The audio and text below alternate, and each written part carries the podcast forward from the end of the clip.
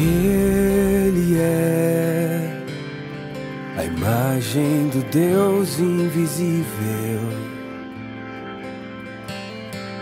Ele é. Olá, povo! Está começando mais um episódio do podcast No Quarto. Meu nome é Samuel Ferrer e a maior ironia que a gente pode ver é o carpinteiro ter morrido no madeiro. Fala galera, aqui é Derek Melo e garçom, traga uma garrafa de vinho que eu vou beber com o mestre. Rapaz! Oxi, o vinho era sem álcool da festa do casamento? Eu sou Jonathan Soares e Jesus não é dinheiro, mas ele é real. E aí galera, eu sou Larissa Vilar. O testamento é novo, mas Cristo sempre existiu. Que bom, gente! Vamos falar agora sobre Jesus Cristo no Novo Testamento. Então não deixe de conferir o podcast de hoje que está excelente. Mas antes, vamos aos nossos comerciais. Supremacia.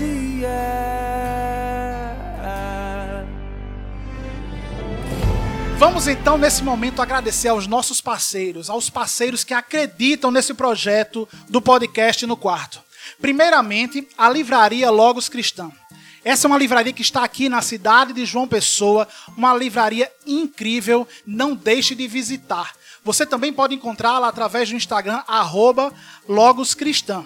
Eu quero lembrar a todos vocês que são ouvintes aqui do nosso podcast, que é só você chegar lá ou através do, do Instagram, mandando direct para eles, vocês têm 20% de desconto em qualquer compra que vocês tiverem lá. É só vocês informarem que chegaram lá através do podcast no quarto. Então, não deixe de conferir a livraria Logos Cristã. Também temos a Docs a Box, um clube de assinatura fantástico que proporciona a você uma experiência incrível com o seu clube. Então, todos os meses você vai receber vários brindes, livros excelentes, exclusivos para quem é assinante eh, desse clube. Então, não deixe de conferir também a Doxabox. Procura no Instagram também, arroba Doxabox, que você vai ver como é fantástico, como vale a pena esse investimento na sua, no seu, na sua cultura, no seu conhecimento. Nós estamos com a parceria com a Thomas Nelson, ele está nos disponibilizando eh, alguns livros. E mais uma vez eu quero lembrar vocês: logo, logo faremos um podcast sobre um livro que eles lançaram há pouco tempo, fantástico. E é claro, nós, para aprendermos a audiência, não vamos falar para vocês ainda qual vai ser. Vocês já estão rindo, né? Qual vai ser esse título, mas não deixe de conferir. Enquanto isso, visita o site da Thomas Nelson Brasil, que vocês vão se maravilhar com as obras que ele tem. Então, vai lá, confere que vocês vão gostar demais. E agora, vamos ao nosso podcast.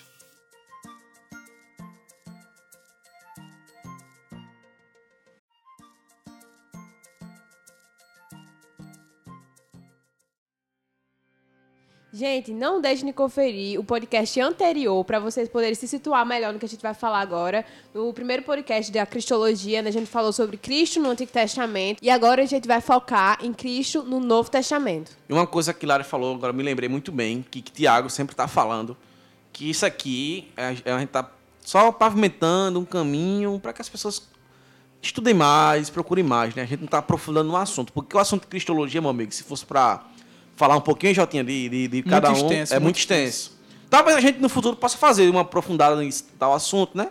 Isso. Mas não- a intenção no começo não é, não é essa. Então, sem mais delongas, vamos para o que interessa: Jesus e o Novo Testamento. Bom, quando olhamos para essa temática, Derek, nós nos deparamos com, com várias possibilidades, né, com vários assuntos. Dentre eles, existe um que é o cumprimento profético. Né? Como nós falamos no podcast anterior, que você precisa ouvir para entender melhor esse daqui, e que nós esperamos, com fé no Senhor, com fé no Pai, que você tenha ouvido, nós vemos que nós vimos que ah, Jesus fora é, é, profetizado no Antigo Testamento e agora Jesus chegou. Jesus chegou e agora as profecias começaram a se cumprir. Eu queria fazer uma perguntinha aqui, o seguinte. Existia pro- é, profecias messiânicas em outros povos, certo?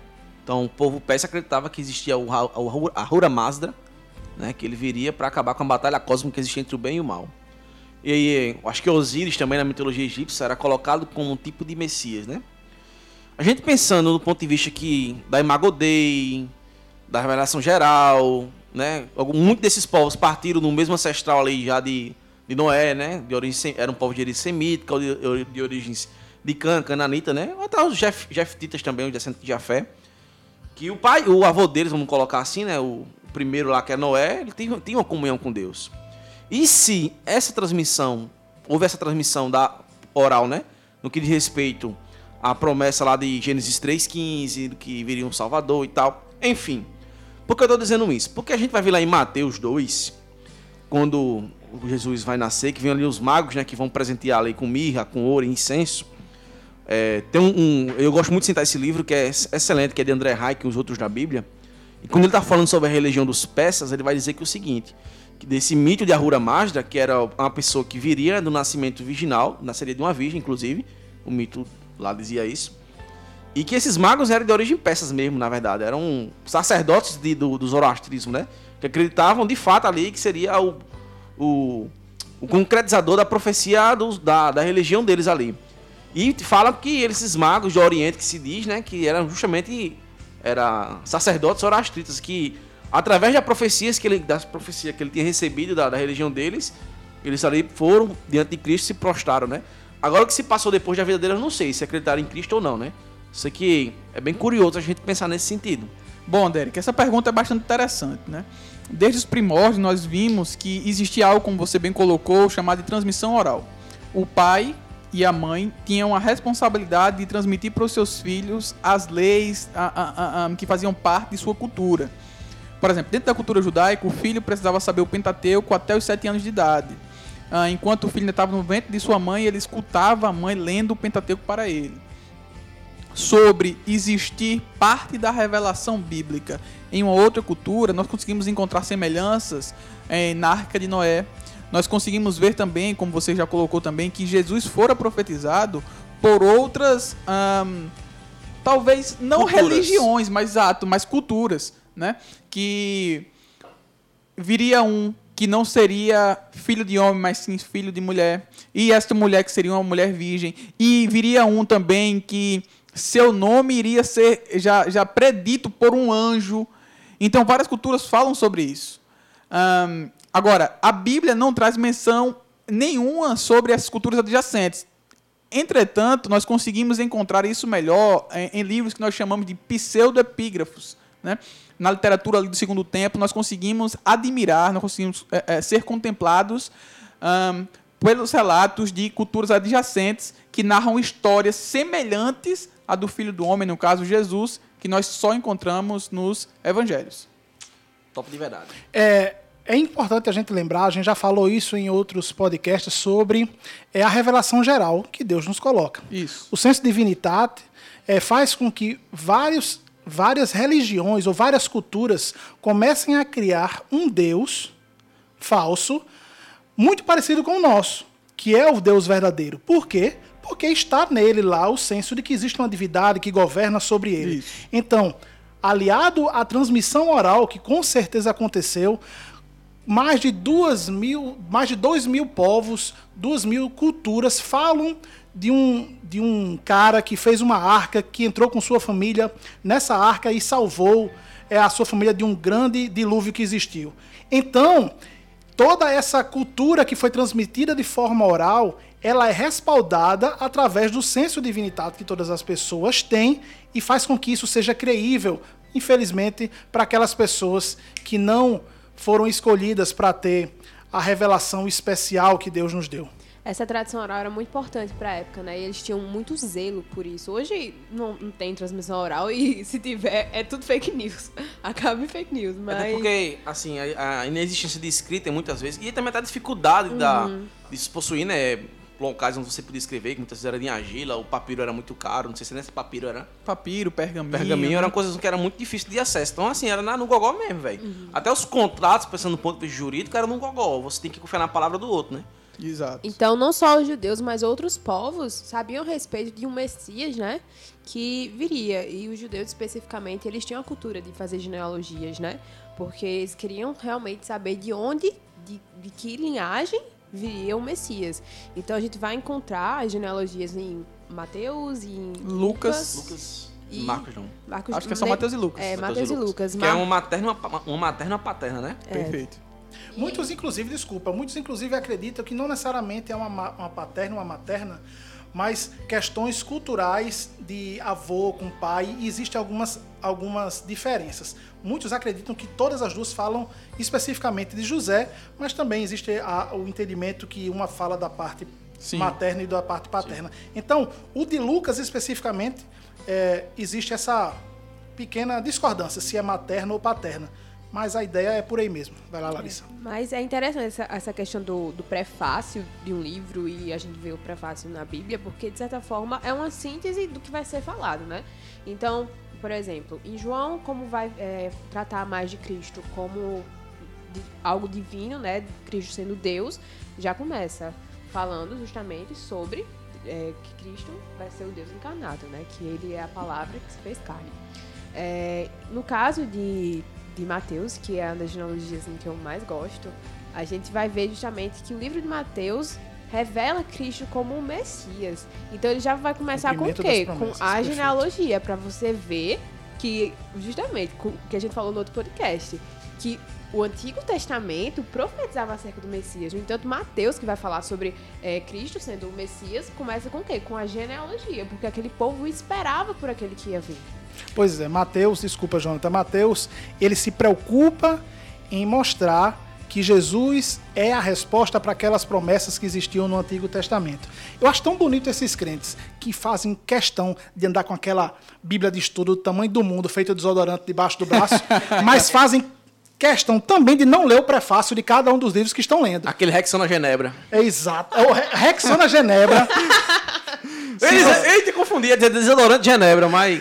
O Rexona Genebra é uma, é uma Bíblia fantástica que as pessoas fazem questão de não ler os prefácios. Por favor, leia, você vai conseguir compreender muito mais como a Bíblia se desenvolveu, como ela foi sendo revelada para a compreensão de quem foi Jesus Cristo. Muito bom, Samuel. E assim, as genealogias, elas existem para nos ajudar a entender melhor os textos, né?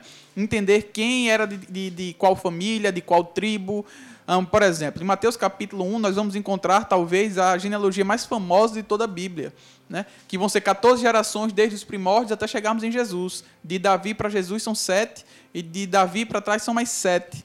Ahn, só que tudo isso já foi profetizado pelos profetas do Antigo Testamento, que Jesus viria, por exemplo, da raiz de Davi, da linhagem de Davi. Perfeito. Né? É, Isaías capítulo 11, versículo 1 diz que eis que ele brotará um rebento do, tro, do tronco de Jessé e das suas raízes um renovo frutificará. Então, o Antigo Testamento, mais uma vez, apontando para o Cristo que agora é encontrado no Novo Testamento. E o mais rico de tudo isso é que Jessé era o pai de Davi. Davi era rei. Jesus como descendente de Davi e agora como rei dos judeus, como vai ser crucificado. Então tem, muito, é, tem muita riqueza, muita profundidade atrás de tudo isso. As genealogias nos, nos apresentam ahn, toda essa riqueza contextual que há por trás de tudo isso.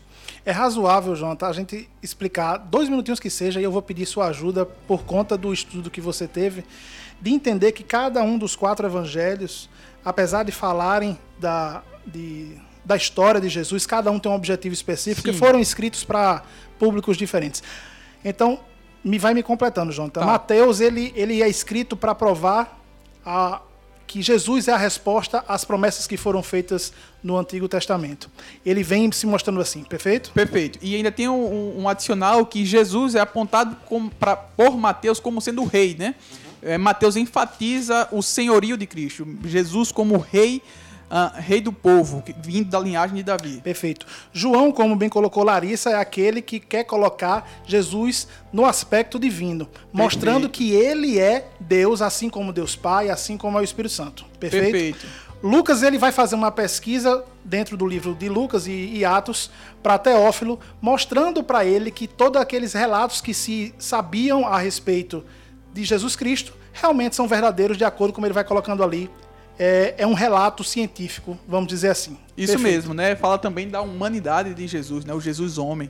Acredita-se então que Marcos é o primeiro evangelho a ser escrito, Sim. né? E que Mais direto também. mais direto, mais rápido, é, buscando, é, Marcos foi discípulo de, de Pedro, então buscando beber da fonte que Pedro foi aquele que realmente é, viveu bem aos pés de Jesus. Então vemos uma visão de Pedro de como foi a vida de Jesus. Então, é, tanto Mateus como Lucas bebem de Marcos em alguns aspectos. Sim, sim.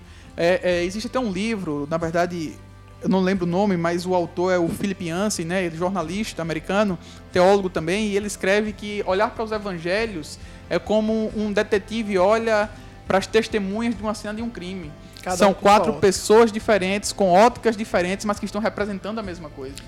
Perfeito. Então, o que é importante compreendermos a partir daqui é isso: que Jesus é a resposta para a promessa, onde aquele que é Deus se faz carne, onde é possível se pegar provas, como Lucas fez, mostrando que toda aquela história era verdade, e uma ótica, segundo aquele que um dos que, era, um dos que eram mais chegados a, a Jesus, que era Pedro, vai demonstrando como Jesus Cristo é resposta às promessas, como ele é Deus e como o que ele fez foi verdade. Perfeito isso mesmo, assim. isso mesmo, Samuel. E aí, como você já introduziu, nós chegamos na, no Jesus homem.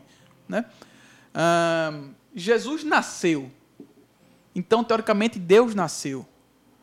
E se Deus nasceu, como é que foi essa, esse nascimento? Com- quais são os desdobramentos da natureza carnal, terrena do Jesus? Rafael, como foi esse nascimento? Tu quer que eu desenhe? Bom, É, rapaz. é um piadista. Já sabemos que não existia cirurgia cesariana nessa época, né? É, foi desse jeito mesmo que você entendeu. Pronto, beleza. Então eu respondi a pergunta, né? É. Não. Mas bora lá. Ahn, existe um nome técnico para isso, né? Ah, que nós chamamos de natureza hipotástica, né? Ou, ou melhor, hipostática. Postática. Que fala sobre a dupla natureza do Redentor, né? Jesus sendo homem, Jesus sendo Deus. Mas, bicho, não seria ah, incoerente Jesus ter um corpo, Deus ter um corpo? Deus ter nascido? Ponto de vista soteriológico, é assim que se fala que antes que minha língua enrole, Isso mesmo. né? É, era necessário que Deus se fizesse homem e morresse pelo peca pelos pecados de muito. Muito bom. Você pode. Isso foi alvo de discussão dentro da igreja, inclusive a gente já falou no outro podcast, alvo de, é, de heresias aí. Muitos tentaram explicar como Deus pôde morrer. O arianismo, por si, ele negava a divindade, né? Exatamente. Cristo. O gnosticismo, logo no começo, ali no primeiro século também. Um, é, eu não sei se o montanismo também, não sei. Acho que sim. Não sei também, Não né? tenho certeza. É, Agora, esse é um dos mistérios que a Bíblia não revela como é possível para a nossa capacidade de compreensão.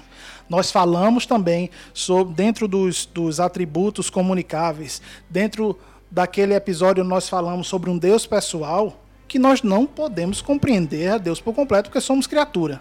Certo? Isso, Isso aí mesmo. realmente fica complicado para a gente compreender. É, tu vai falar alguma coisa, Derek? Diga aí. Mas, é, eu não só complementar dizendo o seguinte, que apesar de tudo isso, apesar dele ter morrido, de ter sentido dor, de ter sentido todas as necessidades humanas, a sua divindade estava ali presente, coexistia com a sua humanidade. É, e, e aquela coisa, né? Ah, existe um livro do Dr. Eber Campos Júnior, ou melhor, do Eber Campos, o pai, que é a dupla, é, é a dupla natureza do Redentor. Né? E ele vai trabalhar, ele vai mostrar, vai apontar como que Jesus podia ser homem e Jesus podia ser Deus. Uma natureza não anulava a outra. Em hipótese alguma. né? Nós sabemos que Jesus tinha necessidades humanas como fome, sede, ele fazia necessidades, né? O número um e número dois. Jesus fazia Normal, todas as suas gente? necessidades. Ahn, Gostava de festa. go- gostava de festa como nosso O primeiro irmão, milagre dele foi numa festa. como nosso irmão Derek, Foi. A Pedro falou de mato, vice Derek. como o Derek já colocou aqui, Jesus bebeu, É porque Jesus devia ser um cara muito massa, Jesus, tá ligado? eclético, né, talvez. É, não, é, um caba massa de conversar assim, de bater um papo. Levava mais lapada e o caba não ficava com raiva É, dele. E Jesus também era muito, ah, ah, como é que eu posso dizer? Ele era, ele era muito simpático com os que estavam perto de você, os, ah, os elogios, né, a forma dele É. dar, o que saía às vezes eram raça de víboras, né? Ele era a junção de raça de vibras e filhos amados, né? É, coisas dessa natureza, né? Sem dúvida alguma. Eu, quando estava me preparando para esse podcast, eu, eu ouvi Heber Campos falando é, algumas coisas e ratificam o que você colocou. Infelizmente, muitas linhas teológicas falam que existiram vários momentos onde só o Jesus Cristo o homem falava naquele momento, só o Jesus Cristo que é Deus falava naquele momento, mas já entenda a partir de agora, Jesus Cristo é a resposta de todas as promessas que existiam no Antigo Testamento, como a gente viu, e Jesus Cristo, o homem, o verbo que se fez carne, ele é 100% homem, 100% Deus. Isso quer dizer que em 100% do tempo que ele estava aqui na terra, ele era as duas coisas. E isso, Isso faz uma diferença enorme quando você vai estudar a vida de Jesus. Você atribuir que Jesus, de vez em quando, era 100% homem. Porque, sei lá, é, Jesus, quando fez um milagre de multiplicação dos pães, ali é Jesus Cristo, o Deus. O homem não participou daquilo ali. Isso não existe. Ah, Jesus Cristo, quando estava na cruz e falou tal coisa, ali era só Jesus Cristo, homem. Isso não existe. Era Jesus Cristo, o Deus também, que estava ali. Compreenda isso desde agora. Nessa questão, né, de a gente entender que Cristo é 100% homem e 100% Deus, na verdade, tentar compreender, porque, querendo ou não, é algo bastante né, complexo para o nosso entendimento humano, é, eu vou até ressaltar algo que eu creio que eu já falei em outro podcast, que é a questão da antinomia. Né? A Bíblia está recheada de antinomias. É, muitos é, caracterizam como contradições, mas não. Antinomias são dois fatos que vão existir ao mesmo tempo e eles não se anulam, certo? Eles não se contradizem. Então a gente vai ver que uma contradição seria dizer que Jesus é Deus e Jesus não é Deus. Isso é ser contraditório. A gente está falando a respeito do mesmo objeto, a gente está se contradizendo. Mas quando a gente fala que Jesus é Deus e que Jesus é homem, a gente está falando aspectos diferentes que não se anulam. Perfeito. E eu queria levantar uma discussão. Meu Deus. Vem um polêmico. Polêmica! Polêmica. Aquele não tan, falou. tan. Polêmica. Não, de esporte, ele não liga de esporte, não. Não, perdido.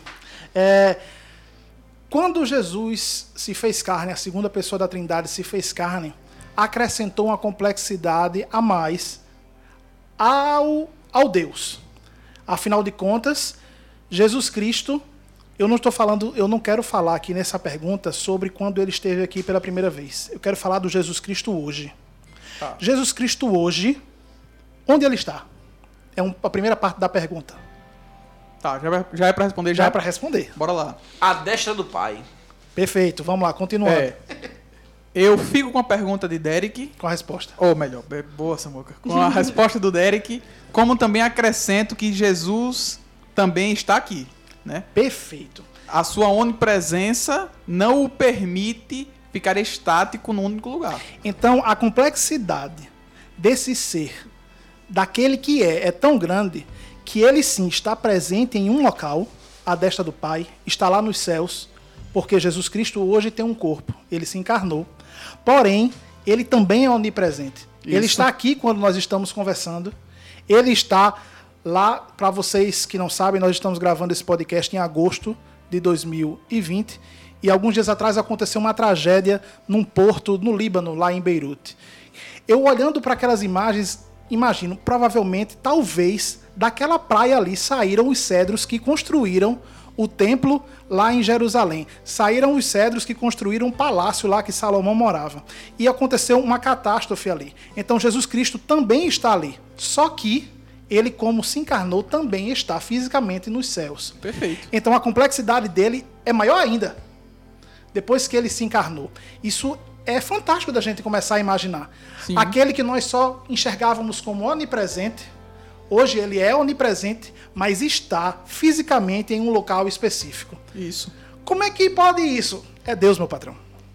Samuca, mas me parece que você tem uma segunda pergunta ou estou enganado? Não, eu queria completar e você e você Ah. e você já abarcou toda a Entendi, pergunta. muito bom. Se Jesus Cristo hoje está em um lugar só, como Sim, é que ele é sim. onipresente e é isso aí? É, e, e- e a partir disso nós chegamos à conclusão que quando chegarmos aos céus, Jesus estará com o seu corpo, com as mãos e com os seus pés perfurados. Porque assim como Jesus apareceu para Tomé, e Tomé disse para ele, né, mostre-me as suas mãos, Jesus também estará mostrando para nós, como mostrou para Tomé, os furos que o atravessaram, né? E nós também o veremos. Este corpo que Jesus recebeu enquanto esteve na terra, estar hoje com ele e sempre estará, é, estará eternamente, na verdade. Não veremos Deus Espírito, né? Veremos Cristo, que É, ele não veremos justamente é a a- imagem do Deus invisível. Perfeitamente, Larissa. Perfeito. Brilhante. Toda a plenitude de Deus está em Jesus. Veremos a Jesus, não conseguiríamos, não conseguiremos ver Jesus, o Deus Pai, não conseguiremos ver o Espírito Santo, mas Jesus Cristo é a plenitude de todo de, de todo Deus está lá nele. Gente, eu tenho uma dúvida sobre é, o nascimento virginal, Tá. certo? De Cristo. Se vocês puderem aí, né, me esclarecer sobre. Meu Deus. É, Rapaz, hoje tá bom, só dúvida, só aquelas Derek responde. a, gente boas. vai, a gente vai ver em Gênesis 15. Não, em. Gênesis 3, 15, certo? Certo, aí Que qual é. Que, o, enfim, aquele que esmagará a cabeça de serpente ia vir descendente de mulher. Certo? Uhum. É, eu não lembro onde que eu vi e eu não sei a procedência disso, mas já ouvi pessoas falarem: ah, se Adão não, se fosse se Adão não tivesse pecado, é, o fato de Eva ter comido o fruto não influenciaria em nada, porque Deus fez a aliança com, Abra, com Abraão ou com Adão. Aí a minha dúvida é: Eu já sei. Se, se Adão tivesse pecado, Jesus não, precisa, não precisaria ter nascido? Não, não. Minha dúvida é a questão do nascimento virginal, que foi justamente o fato de, enfim, Jesus ele ter nascido da mulher virgem, por isso que ele não herdou a natureza pecaminosa, certo? Hum, Não necessariamente, Larissa. Não. Ele, ele não herda o pecado, não é porque não houve é, relação, é, é, relação sexual entre José e Maria. Ele não herda o pecado porque ele é gerado pelo Espírito, como disse o anjo em Mateus capítulo 1. Tá? Ele tem a substância de Maria, porque, como a gente falou no podcast passado, dentro do que está escrito, por exemplo, no livro de Ruth, precisava ser um igual para ser o redentor. Inclusive, você mesmo falou. É, mas o pecado não existia. Perfeito. Mas vai lá. Certo. A minha dúvida era justamente essa. Se essa questão da de Jesus ele não ter nascido no pecado seria relacionado a essa questão de que ele foi descendente da mulher, ou se foi em questão dessa relação sexual, porque não houve relação sexual de Maria É, e José. e o que a gente precisa deixar muito claro é que relação sexual nunca foi pecado dentro do casamento, Exato. certo? Ah, José e Maria ainda não eram casados. E, teoricamente, se tivesse coabitação, seria pecado, certo? Mas como nós sabemos, não houve antes, só houve depois do casamento. Uma vez que Jesus teve irmãos, né? José e Maria tiveram irmãos, e não primos, como algumas traduções trazem, né? Ou melhor, José e Maria tiveram filhos, é isso. Ah, então, Jesus não herda pecado porque ele é ah, ah, gerado é, é, de forma carnal pelo próprio Espírito de Deus. Perfeito. Mas já que nós estamos falando sobre o nascimento de Jesus, tem algumas coisas que nós precisamos destacar. Ah, precisamos afirmar que Jesus nasceu em Belém da Judeia. Muito embora Jesus tenha passado o resto da sua vida, a maior parte da sua vida em Nazaré. E isso diz que Jesus era nazareno. Perfeito. E Jesus não era nazireu. Então o cabelo de Jesus não era grande. O cabelo de Jesus era curto. Porque quem tinha cabelo grande era quem tinha o voto do Nazireu. nazireu. E Jesus não era nazireu. Assim E isso está nos melhores livros do Antigo Testamento, Levítico. Jesus era nazareno. Ao contrário do que muitos ensinam, ou do que muitos quadros estão aí sendo pintados e existem pendurados em algumas casas, Jesus não tinha cabelo grande. Mesmo. Mas isso aí é uma visão eurocêntrica do que é Cristo. Ah, sim, claro. E se você não entendeu a tirada de Larissa, é porque você não assistiu os podcasts passados. Tem vergonha na cara e vai lá assistir. Muito bem. Então, gente, Jesus nasce em Belém da Judeia, depois Jesus sai de Nazaré aos 30 anos de idade e Jesus começa seus milagres. E Derek, qual foi o primeiro milagre de Jesus, Derek? Aquela aguinha, né? Botou uma aguinha livinho depois, né? O casamento. Jesus, ele transforma a água em vinho e Jesus começa os seus, ah, ah, os seus milagres. Depois, nós encontramos os discípulos de Jesus, né? que tem eu contigo, mulher? Falava assim pra mãe dele. Acabou o vinho, o que é que tem eu contigo, mulher? Desse jeito. E aí Jesus escolhe seus discípulos e por fim, depois que Jesus escolhe seus discípulos, nós vamos ver que ah, a perseguição começa a chegar a Jesus. Depois dessa perseguição, nós vamos chegar numa parte bastante interessante. Chegamos na crucificação.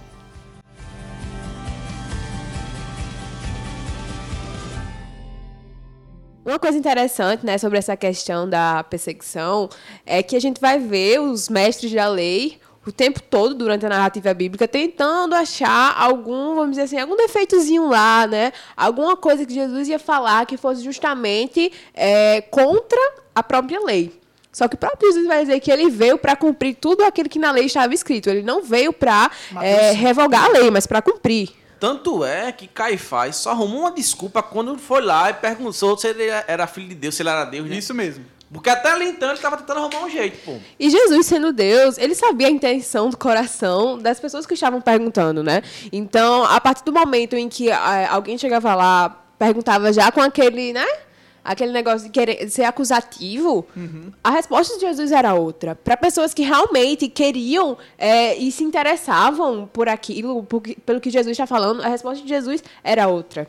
Então, a gente vê essa questão, tanto da perseguição quanto da resposta de Jesus a isso. Está é, tá escrito que ele foi morto como uma ovelha muda. Então, é, é, é muito interessante isso, essa questão de que em todo tempo em que ele foi não, não, essa parte da ovelha muda não é nem muito na parte dessa perseguição, mas Sim. nesse processo bem antes da crucificação, bem pertinho da crucificação, né? Já no processo da crucificação. É, que tantas acusações foram feitas a ele, é, quando foi colocada a coroa de espinho, quando os guardas bateram nele. Então, naquele momento, Jesus ele foi ovelha muda. Ele não falou e é muito interessante quando a gente vai enfim, ver o caráter de Cristo, essa questão da mansidão, que para mim é algo incrível, que na verdade o próprio Jesus ele vai dizer que a gente tem que aprender a ser manso a partir dele. Ele, ele, é manso e humilde de coração. Então, é interessante a gente ver que toda essa narrativa que Isaías profetizou a respeito daquele que seria o homem de dores, é, se cumprindo na crucificação de Cristo. E sendo aqui um pouco pastoral e ao mesmo tempo prático, nós conseguimos contemplar o quanto que essa perseguição serviu ou foi transformada em bênção para nós nos dias atuais. Foi preciso que Jesus fosse perseguido para ser crucificado. Então, às vezes, nós não entendemos quando coisas ruins acontecem conosco e que só depois, quando acontecem os desdobramentos, nós, vem, é, é, nós conseguimos compreender o, o, todo, o, todo o contexto. Né? Um, olhando para trás, Antes da crucificação, Jesus foi perseguido. No presente momento, Jesus está sendo crucificado. E no momento da crucificação, nós podíamos até ter sofrido com Jesus sendo perseguido. Mas hoje nós agradecemos pela perseguição que resultou nessa crucificação. Exatamente. Exato. Até falei no podcast a gente falando, que a gente falou sobre amor, né, ira de Deus. Eu falei, né, que foi, é, foi na crucificação em que a ira de Deus e o amor de Deus ficaram face a face, né? Isso mesmo. Ele essa essa na visão que a gente tem aqui, vamos dizer assim, na, no colóquio que a gente tem de ruindade, né? Sim. Foi aquela ruindade foi necessária para que aquele amor pleno, a plenitude do amor nos abraçasse, né, velho? É exatamente. Foi necessário que ele sofresse, né? Até porque lá na cruz ele não estava, enfim, fazendo qualquer coisa lá, né? Ele não estava pagando por um crime que ele cometeu, ele estava pagando o preço dos, dos, nossos pecados, dos pecados que a gente já cometeu, dos pecados que a gente está cometendo, dos pecados que a gente ainda vai cometer. É... então, é interessante a gente lembrar que o salário do pecado é a morte. Então, foi necessário que Cristo ele morresse, foi necessário que ele sofresse em nosso lugar e que, como o Jonathan diz, tomasse a ira de Deus lá de canudinho. Boa piada.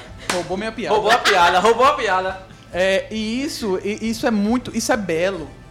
Um, porque o castigo, como diz Isaías 53, que nos trouxe a paz, que nos dá a paz hoje, foi jogado nas costas dele. O próprio Jesus disse: Pai, se possível for, afasta de mim esse cálice.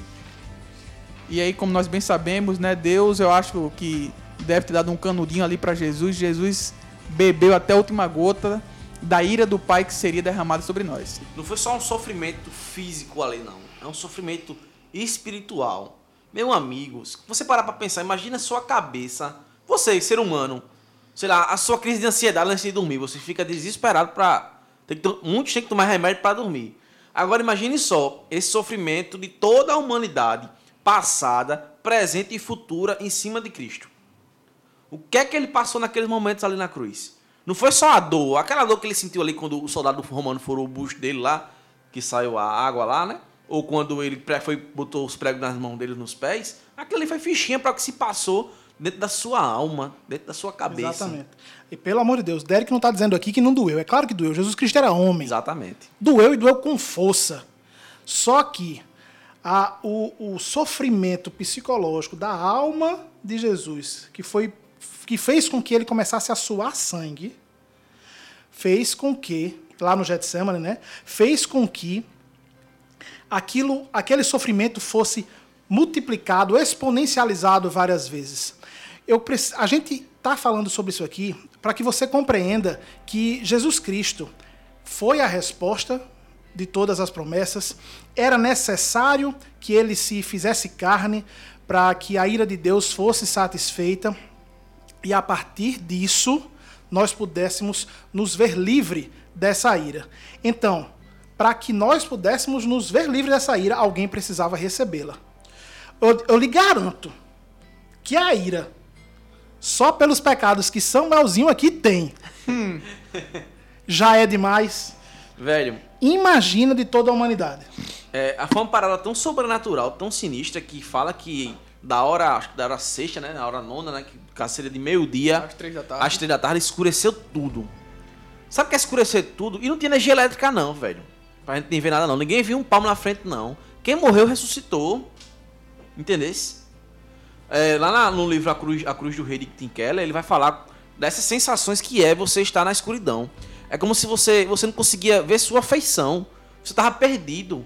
Ali é a representação de como a gente vivia. A gente não, como a gente vivia antes da morte de Cristo, a gente não conseguia ver um palmo na nossa frente. A gente não se reconhecia diante do espelho, porque não tinha luz para isso. E quando a luz começa a aparecer, que as pessoas começam a ver o que, se, o que aconteceu, o que se passou ali, é, é como se a luz da morte de Cristo, né, da sua ressurreição, fazendo analogia gente, a gente começa a enxergar as coisas com as óticas da, da, da fé de Cristo, né? A gente começa a enxergar, rapaz, realmente, eu tava muito perdido, velho, porque na escuridão eu não conseguia ver nada. E a luz do Salvador é que me fez enxergar o belo da vida, né? Exatamente. As escamas que ficam no- no- nos nossos olhos, que é o pecado, foram lavadas pelo sangue do Cordeiro Perfeito, né? Então, se a gente começar a raciocinar sobre isso, né, como a gente está colocando aqui, Jesus Cristo é a resposta das promessas. Ele é 100% Deus, 100% homem. Teve o seu ministério, comprovou que era Deus. É, a gente vai relembrar aqui um episódio que Jesus estava pregando é, na sinagoga e aparece um endemoniado. Sim. Então ele fala para o endemoniado e para os demônios, né? não é nem especificamente para ele, que saísse agora do corpo dele. Aí as pessoas começam a achar estranho que quem era esse, né? Que é, inclusive os demônios o Obedecem. obedecem. Mais para frente gerou-se a discussão de que ele seria proveniente de Beuzebu, né? E lá em Mateus 12. Porém, como os milagres que Jesus fez são diferentes do que os discípulos fizeram. Jesus, além de curar, além de expulsar demônios, como os discípulos eh, também fizeram, ele não fazia isso em nome de ninguém, como os discípulos precisavam fazer. Jesus, os discípulos expulsavam demônios e curavam em nome de Jesus Cristo, Sim. em nome daquele que veio, encarnou e morreu por nós. Mas Jesus Cristo, para mostrar para todo mundo que ele era aquele que existia desde antes, a, desde antes a fundação do mundo, aquele pelo qual, pela sua voz, tudo foi criado, por meio dele, para ele, todas as coisas foram feitas, ali tem autoridade sobre todas as coisas. Ele é Deus. Ei, Samuca, só os discípulos a gente também expulsa e cura em nome de Jesus. Rapaz, é sem dúvida alguma nós podemos ter essa capacidade, certo? Só que ali os discípulos estavam tendo um curso de teologia intensivo é verdade. de três anos com o próprio verbo. É verdade pura, Samuel. Né? Aí o- o- os homens estavam em outro nível. Os homens estavam em outro nível e mesmo assim existiram, existiu um que não foi possível, Esse é um porque era pecador de necessário, verdade, porque era de necessário jejum, oração e preparo. Esse literalmente era melhor que não tivesse nascido, viu? assim, então é, é importante que nós percebamos que sim, é possível nós termos esse, esse sermos usados, não é nem nós temos esse poder, não vou nem completar. Nós sermos usados por Deus para isso, porque infelizmente hoje ainda acontece. Com certeza. Porém, prepare-se para caso isso um dia ocorra. para que você não seja Envergonhado. um envergonhado por Satanás. Muito bem colocado, Samuel. Essa questão de vergonha, tu eu lembrei de uma, uma, uma vez um testemunho do pastor Ronaldo Lidório, ele falando lá na África, que foi, foi lá numa tribo lá que ele foi lá pregar, né, fazer missões e era cheio de bruxos lá, pô. Ele disse que pregava e os bruxos por trás, falando o que, tudo o contrário, ele dizia que Jesus era a luz e os cabas diziam que era escuridão. E que não sei o que. E então pregar, pregar, pregar e aquela confusão, que era falando por cima de palavra, por cima de palavra, ele disse que terminou a pregação, aí tava os bruxos tudinho, depois que ele fez o apelo, os cabas chorando. Exato. É, e, e o que é belo em meio a tudo isso é ver a necessidade de Jesus ter um corpo. Uhum. Porque Deus precisava punir o pecador. Porque Deus não, pe- não, não pune o pecado sem punir o pecador. Por isso que Deus não tem como amar o pecador e abominar o, seu pecado. Deus tem que punir o pecado que habita no pecador. E Deus, e Jesus recebe o, o, o peso da ira de Deus por todos os pecadores. E por isso Jesus é crucificado. E como o Derek estava falando, a terra escureceu, o véu rasgou-se de cima até embaixo. O centurião romano olhou para Jesus e disse: Este verdadeiramente era o Filho de Deus. Então foi preciso que coisas dessa natureza acontecessem para que todo o povo visse quem era Jesus. É a questão da autoridade, né, que Samuca falou. Os discípulos, eles curavam em nome de alguém que tinha autoridade. E por que era no nome de Cristo? Porque Cristo, ele é o Criador. Então, é, é interessante a gente pensar nessa questão né, do que aconteceu no momento da crucificação, porque foi o Criador de todas as coisas. Como isso não afetaria a criação? Exato. Aí É aquele que tem um controle sobre os ventos, sobre os mares, mas também sobre os espíritos, né? Sobre os demônios, né? E os mortos e os vivos, né? Os mortos e os vivos, exatamente. O cara, quando o vento pagou forte, que os cabas se desesperaram, ele. Calma aí. né? Quando o demônio se manifestou ali, ele sai. Né? Quando a mulher tocou na, na hora das vestes dele aí, acabou o fluxo de sangue de 14 anos. E não, e não obstante, você perceber isso, quando ele parou pra curar a mulher, tava outra pessoa morrendo lá. E ele chegou lá na pessoa, a filha do. do Este De Jairo. ela não tá morta, apenas dorme. é. Talaticume, né? É, Queridinha. Talita Cume. né? Talita Cume, é. Queridinha, É, levanta, eu, eu- né? eu preciso dar um, dar um, um parênteses que o, o principal relato, não é nem o principal, me perdoem, o relato que eu mais me identifico sobre esse milagre é o relato de Marcos. Porque Marcos, do primeiro capítulo até o capítulo 5, vem demonstrando vários milagres que Jesus fez. Então ele vem, vem, vem. Antes disso acontecer, ele veio lá da de de Decápolis, Aham. onde ele expulsa aquele, aquela legião de demônios para dentro dos porcos e os porcos caem Lá no Genezaré, né? isso. É, daquela, aquele homem foi o responsável pe- pela criação da igreja de Filadélfia e tudo mais. Ele chega lá do outro lado do Mar da Galileia, encontra-se com um publicano que está com sua filha a ponto de morrer, vai indo para lá tranquilamente porque sabia o que seria feito. A mulher vai lá, toca na orla dele, então ele chega lá. Toda a narrativa vem demonstrando que Jesus Cristo é aquele que faz todos esses milagres, expulsa demônios, cura uma doença incurável e, por fim, até ressuscita mortos. A narrativa de Marcos para isso é extremamente fantástica. Agora, para você que não leu o livro de Marcos ainda, tome vergonha na cara e vai ler. E como Hernandes Dias Lopes diz, né? Esse é o meu rei. né? Fantástico pensar to- nesse Deus todo-poderoso que encarnou e que executou todos esses milagres. Mas aí, Jotinha, depois já de que ele ressuscitou, aqueles 40 dias ali do. A prova final para os discípulos, né? Que ele caminhou com eles ali e depois houve a, a, a ascensão aos céus. Sim. Né? É, o que é que a gente pode tirar de lição com isso, velho? É, a gente, na verdade, a gente nem falou que Jesus ressuscitou, né? Jesus É morreu lá. Só falou que ficou escuro. É, é, e ele fala lá, ele entrega o seu, seu espírito, tem aquela coisa toda, depois ele é enterrado, ele, ele é, é- é Sepultado. embalsamado, sepultado, coloca-se uma rocha na- no, no- seu dois túmulo guardas, e dois guardas, até que um anjo do Senhor, e aqui teofania, Uhum. né? Teofania vem, o anjo empurra a rocha, e Jesus sai em glória, né? E vai aparecer às pessoas, né? Aparece as mulheres, né? Maria, Maria Madalena, ah, aparece aos seus discípulos, Depois e- o Tomé, né? depois Esqueci. chega para o Tomé, né? Que se parece muito com a gente, né? É. Eu, A eu, ia ser, eu ia ser Tomé três vezes, mas não tinha quem me fizesse. Pera aí, o meu mestre acabou de morrer, tu vem me dizer aqui que tu Alguém batendo na porta e disse, abra aqui é Jesus. E antes que alguém fale, como é que ele tá em corpo ressurreto e tinha os furos nas mãos? Minha gente, era só pra aquela finalidade, de mostrar Tomé, "Ei, sou eu. Exatamente, a- a- as cicatrizes, né? As marcas, né? E aí mostra Tomé e Tomé pega na- na- nas mãos de Jesus, olha para aquilo dali e verifica e, e confirma que aquele ali era Jesus. né? Jesus faz umas- algumas refeições com seus discípulos e aí sim, ele vai e ascende aos céus, ahn, como fala Atos capítulo 1. É interessante, né, essa questão dele ter feito refeições com os discípulos, porque ali não era o espírito, né? Era Jesus encarnado. Ele Já era o comeu, corpo, já o- era o corpo. É, O filezão. exatamente, é incrível, né? Depois de três dias da morte, ele ressuscitou. Sim. E eu tenho uma dúvida nessa questão. Meu Deus! Eu ia perguntar um negócio que veio na cabeça Rapaz, agora. esse podcast é o Tira Dúvidas. Eu nunca parei pra estudar numerologia bíblica, mas eu pergunto, essa questão dos três dias, por que era necessário três dias pra que houvesse a ressurreição? Há, há alguma coisa Eu ou é aí simplesmente, enfim, um decreto de Deus? Rapaz, eu vou ser agora muito polêmico.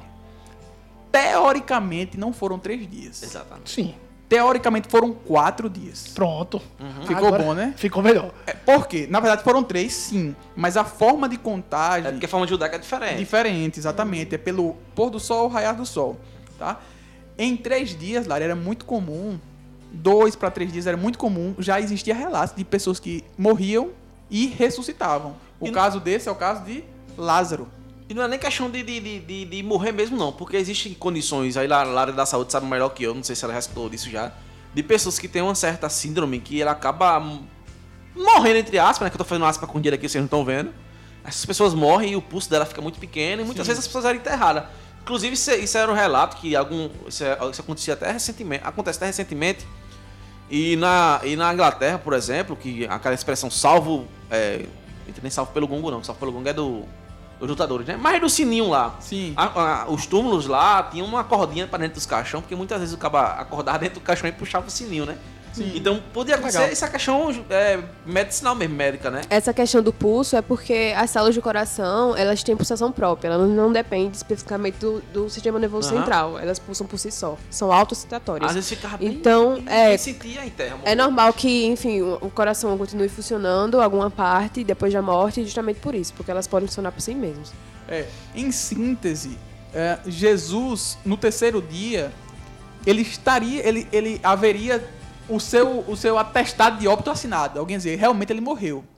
Mas aí o que acontece? Jesus ressuscita, tá? Ah, então é meio que para quebrar o que acontecia com o judaísmo, né? Com, com aquele contexto ali, na verdade, romano, aquela mistura, né? Judeus com alguns romanos, com a, com a plebe que pertencia aos gentios, enfim. Então Jesus ressuscita no terceiro dia, Lari, para impactar ainda mais, para fortificar, fundamentar que Jesus de fato reviveu. E o que é que eles fazem? Quando os soldados vão dizer aos, aos chefes das sinagogas, eles dizem: não, não digam que ele, que ele ressuscitou, não, que um anjo abriu aquilo, não. Manda inventar uma outra história. A historinha que, Que rou- roubaram o corpo. roubaram o corpo de Jesus. Por quê? Porque eles não queriam acreditar que aquele era, era o Filho de Deus, que aquele era Deus e que ele havia sido ressuscitado. Perfeito. São os faraós modernos, né? Deus endureceu o coração desse povo tudinho. Então, gente, Jesus nasce, Jesus não reproduz, mas é crucificado e Jesus morre. Jesus aparece aos seus discípulos e, por fim, Jesus deixa uma, uma mensagem para os discípulos e para nós também, né? Exatamente. Ah, Mateus 28 e Marcos 16 vão narrar o ide por todo mundo e pregai o evangelho.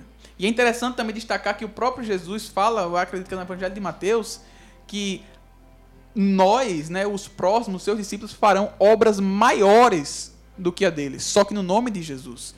E inclusive Pedro faz isso. Exatamente. Pedro prega e 3 mil se convertem. Jesus nunca, ou melhor, nunca houve um relato que Jesus ah, ah, Pregou essa pregou e todo esse povo se converteu. Não quer dizer que Pedro é maior do que Jesus, não. Mas que a profecia que Jesus havia dito, que os discípulos fariam obras maiores no nome dele, está sendo cumprida. Não só isso, Jota, também a a questão de Pedro, mas como aqueles discípulos ali, aqueles 12 mais os 70, né, que acompanhou de perto, que não eram Sim. os apóstolos. É, para onde é que eles foram pregar o evangelho, né? Tem relatos do evangelho chegou na Espanha, que era uma terra desconhecida para o pessoal, né? Na época. Paulo Na pregou Índia na também. Ágora em Atenas, por Na exemplo. Índia chegou Na também. Índia chegou. né? E na, no Irã, na Rússia, né? Então, tipo assim, os caras foram mesmo, velho. Não tem boquinha não, na África. E por fim, a gente só tá falando aqui porque o evangelho chegou até nós, né? Então, Perfeitamente, Larissa. é, Na pessoa... Paraíba, aqui no Brasil. Cristo morreu e ele deu o início a esse UID, né, por todo mundo. E desde então, desde a morte de Cristo, a sua ressurreição até aqui, pessoas morreram também proclamando essa esse evangelho.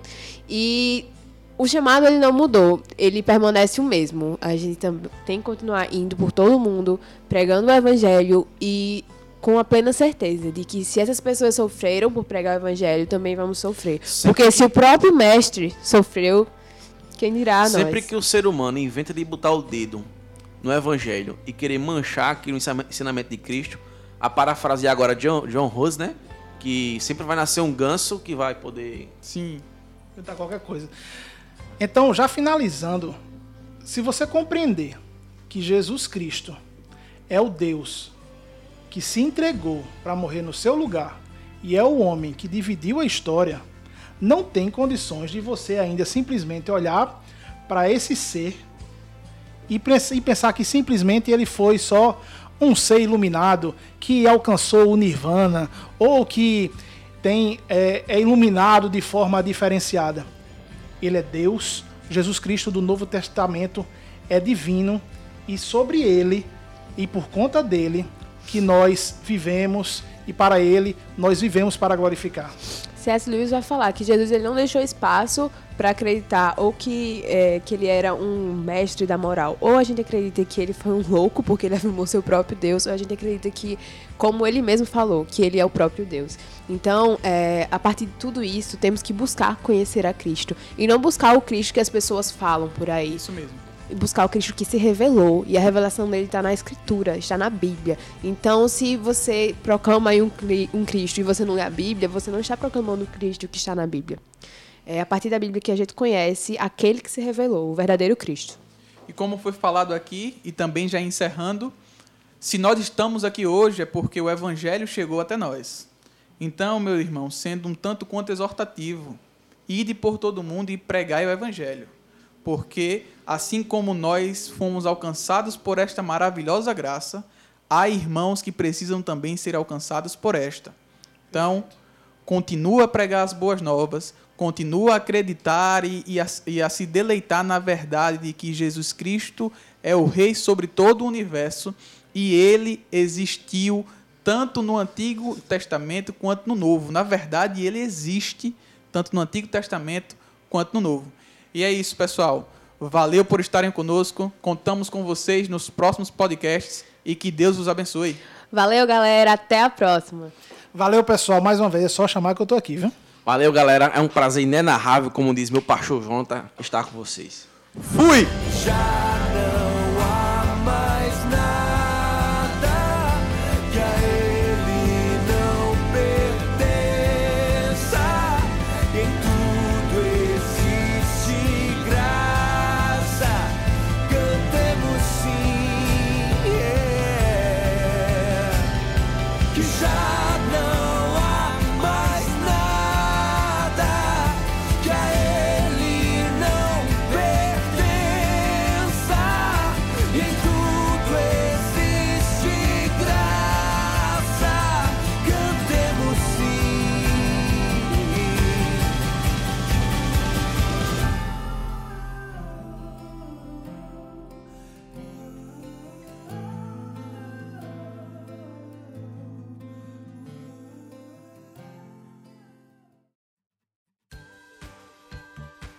Eu- vou falar agora sobre os o Ministério de acho que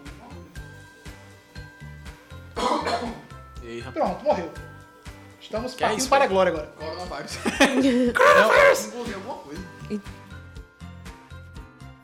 É interessante, né? Essa questão dele, fe- dele ter feito. Re... Eita. E qual é o erro? Thalita não é menina? Bem, é, então.